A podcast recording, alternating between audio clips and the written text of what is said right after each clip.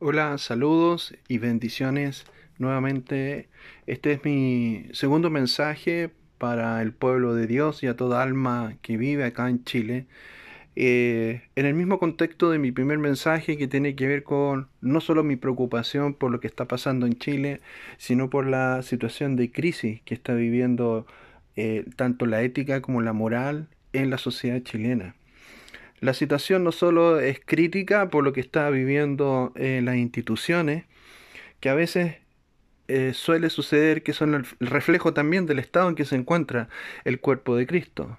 Ahora, sin embargo, eh, no es aplicable porque efectivamente el mejor tiempo de la iglesia del Señor fue en la iglesia de sus inicios, la iglesia primitiva, porque vivía bajo el poder del Espíritu Santo en la era de los apóstoles, en donde efectivamente la iglesia era perseguida, pero tenía mucho poder, poder tal cual como Cristo lo describe eh, en los hechos, ¿no es de, de los apóstoles, como así también todo lo que Cristo impartió hacia sus discípulos para que fuesen capacitados, formados por el Espíritu Santo, directamente por Jesucristo en todas las cosas en las que sus discípulos, luego de ser sus apóstoles, en las tareas que le encomendó con la ayuda del Espíritu Santo. Entonces aquí yo vengo a traer un tema que no es menor, eh, porque Jesucristo a través de sus profetas ya habló, ya habló a, Chile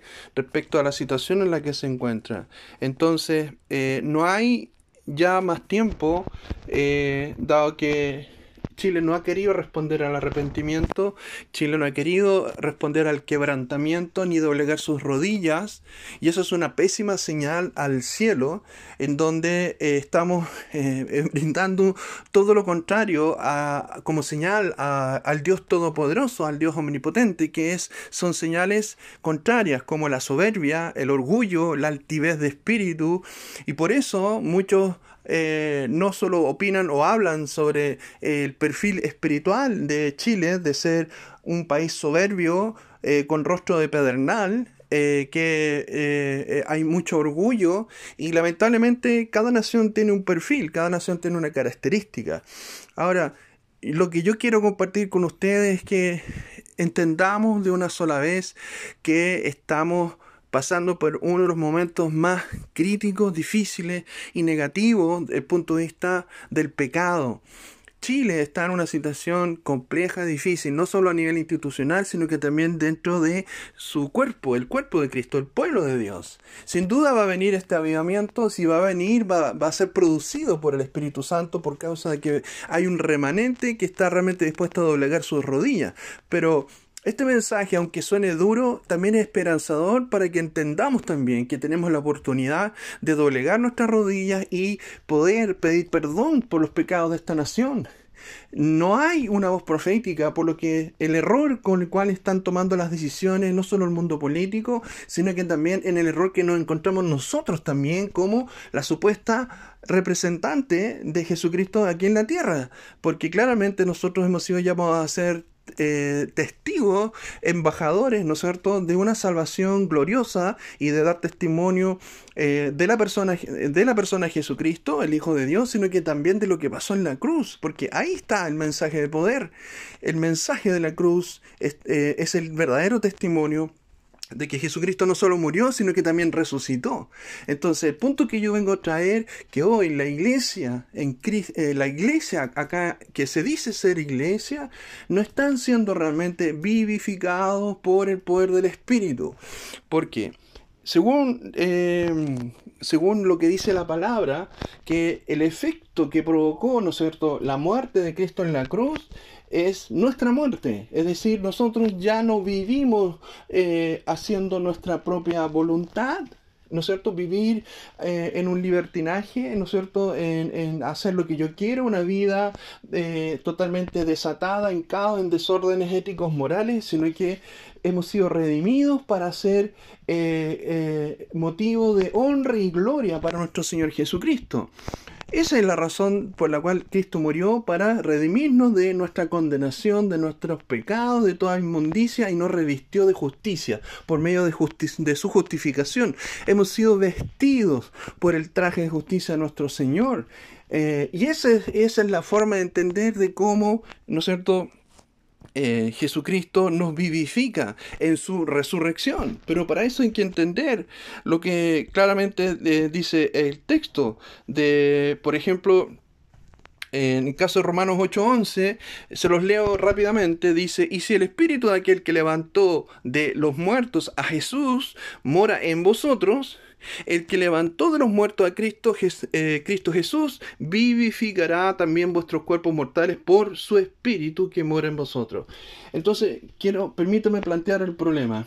Hoy hay muchas congregaciones en donde están constituidas bajo mandamientos de hombres, pretendiendo vivificar el cuerpo de Cristo solamente a través de la carne solo a través de una palabra sin unción, sino más bien con una erudición humanista, con falsas profecías, con una imposición económica, de muchas formas, haciéndoles creer engañadamente engañadamente que están bien en lo que están creyendo según las directrices de estos eh, dirigentes, sin hacer juicio de nombres o de denominaciones. Simplemente eso es una realidad espiritual. Y el problema grave de esto es que efectivamente ahí no está el espíritu y por lo tanto son congregaciones muertas, aunque canten, aunque adoren, aunque sigan eh, lo que están, cantando, están cantando, ¿no es cierto?, el grupo de adoración, ahí no está el espíritu. Y es muy difícil discernir si realmente está Dios ahí o no. Incluso es más, pueden haber milagros en que son en que es muy difícil, y lo digo con mucha seriedad y con mucho respeto a las congregaciones sin emitir otro juicio, que una realidad espiritual. A veces ocurre que hay congregaciones donde efectivamente ocurren milagros, pero cabe preguntarse si estos son realmente bajo el poder del Espíritu Santo o más bien entraría las tinieblas. Por eso hay una gran diferencia entre la iglesia o la novia viva de Jesucristo, que obedece a Cristo según la doctrina de Cristo, esta es vivificada por el Espíritu Santo. ¿Para qué?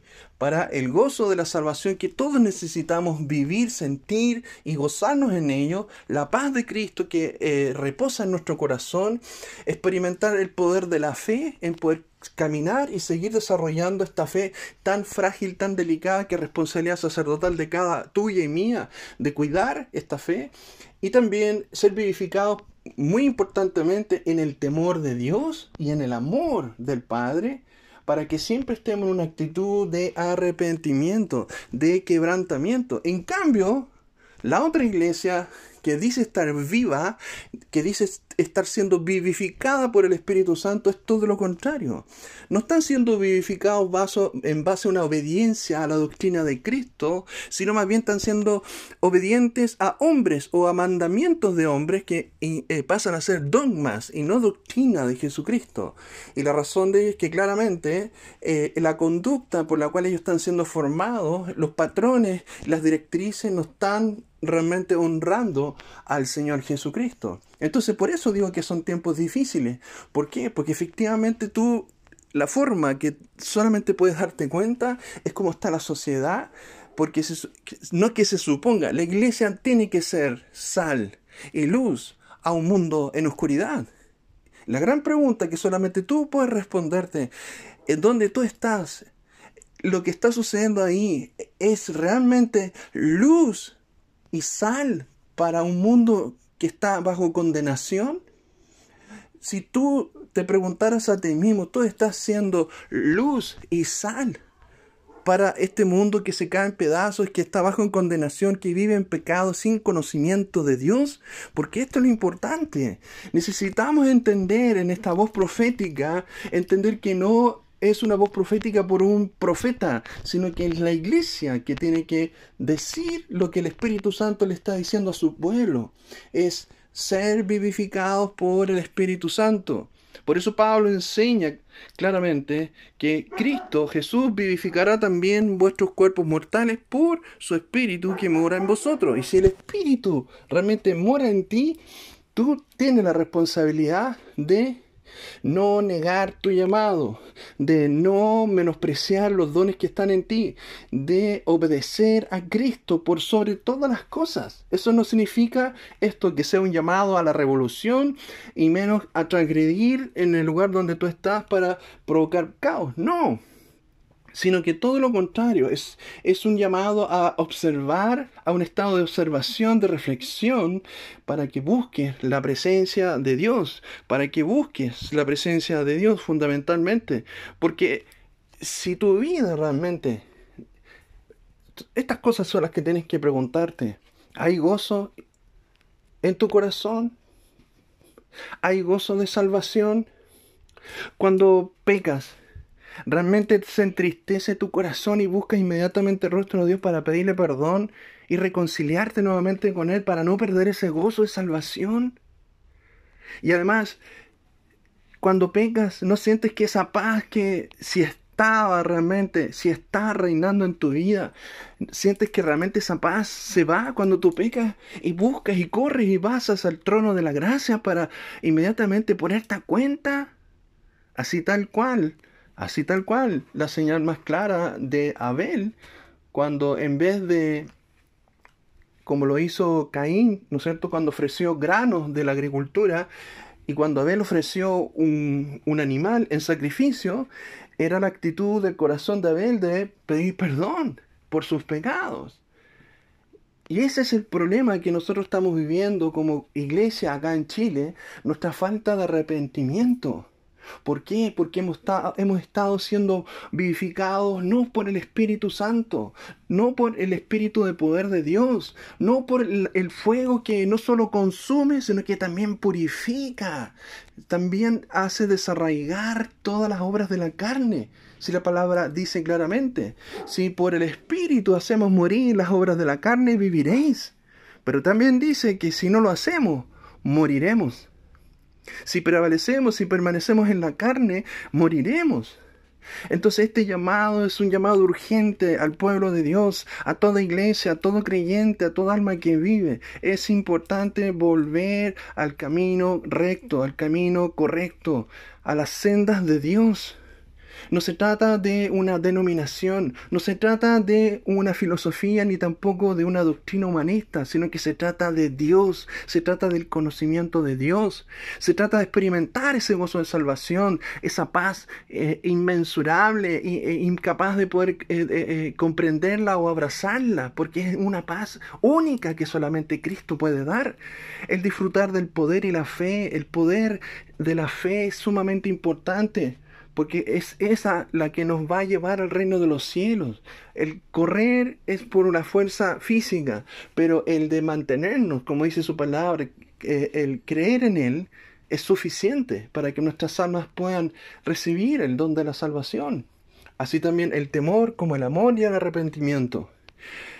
Por eso les digo, a través de este mensaje, que es tiempo de arrepentimiento, no de rasgar las vestiduras, sino rasgar el corazón, porque el tiempo está cerca, Jesucristo viene pronto. Es importante que tú puedas recibir este mensaje, de poder discernir si realmente estás siendo vivificado por el Espíritu Santo o estás siendo vivificado por una, rutinaria actividad de la carne, de palabras sin unción o mucha erudición humanista, con falsas profecías, falsas promesas o control monetario económico.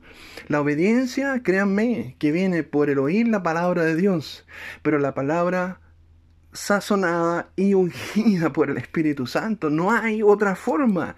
La vida del cuerpo se sostiene por la presencia del Espíritu Santo. La vida del cuerpo se sostiene por el poder del Espíritu Santo, por su presencia, la presencia de Jesucristo. Sin la presencia de Jesucristo en una iglesia, no es una iglesia viva, es una es un grupo de personas que están muertos, guiados por un muerto. Este mensaje lo comparto con mucho temor de Dios porque esto es lo que está pasando en Chile. Es tiempo de arrepentirnos. Escúchame bien lo que te estoy diciendo de parte del Señor. Es tiempo de arrepentirse. No esperes que vengan más profetas porque profetas pueden venir mil y este espíritu de arrogancia, de altivez, de soberbia y de orgullo se sigue sosteniendo en muchas congregaciones y no procede al arrepentimiento. Y digo, con, y digo y termino con esto, ay de los pastores, ay de todo aquel que no es vivificado por el poder del Espíritu Santo porque está siendo autoengañado. Ay de los pastores que mantienen a sus congregaciones en cuatro paredes sin hacerles entender que Jesucristo dijo, id y haced discípulos, salid, id y dar testimonio, ser luz, ser sal del mundo. La luz no puede estar debajo del almud. La luz tiene que salir, tiene que moverse, tiene que dar testimonio de ello, aunque tu vida dependa de ello. Por eso te digo, en el nombre de Jesús, espero que esta palabra sea de edificación a tu vida. No te equivoques, busca la presencia de Dios, sin duda serás recompensado. Jesús, su palabra desde Génesis y Apocalipsis, da muchas... Em, consejos sobre la importancia de buscarlo a Él, buscarlo a Él. Y solo los sedientos, solo los que han, sido y han experimentado ser vivificados por el Espíritu Santo pueden clamar a Él, clamar a Él en los cerros, en los lugares altos, en, tu dormitorio, en el patio de tu casa, en el baño de tu casa, en el cuarto de guerra, donde sea. Clama a mí y yo responderé. Pedid y se os dará. Golpead y se os abrirá. Llamad y se os contestará, se les responderá. Está prometido en la palabra. Y no repetir como loro vamos a tener respuesta del cielo, sino que es un clamor vivificado, provocado, inspirado por el Espíritu Santo.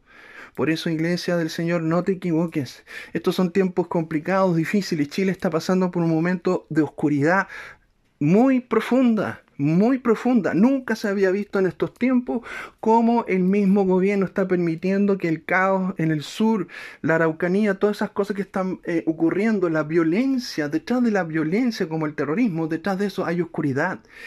También detrás de esta eh, ola de iniquidad, el homosexualizar a los niños, detrás de eso es oscuridad.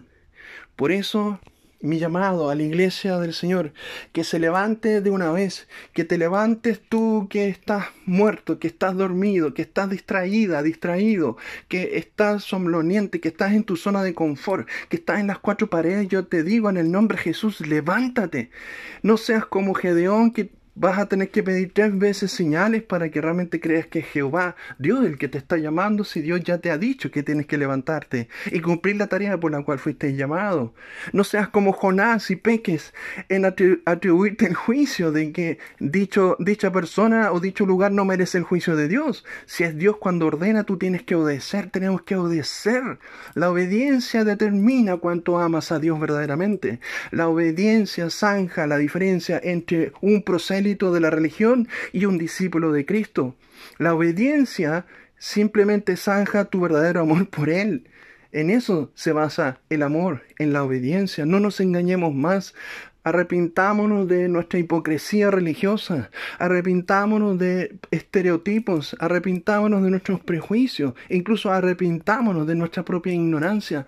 Para eso está la palabra, para leerla, pero también para pedirle al Espíritu Santo que vivifique nuestro entendimiento, para que podamos recibir del Espíritu Santo toda sabiduría, todo entendimiento, todo lo que necesitamos saber que Dios lo puede hacer en nuestra mente, en nuestro corazón. Dios les bendiga. Espero que este mensaje sea de mucha bendición para ustedes y no se olviden que Jesucristo no solo vive, sino que reina para siempre y su reino pronto viene con el príncipe de la paz y en los cielos seremos tomados. Maranata.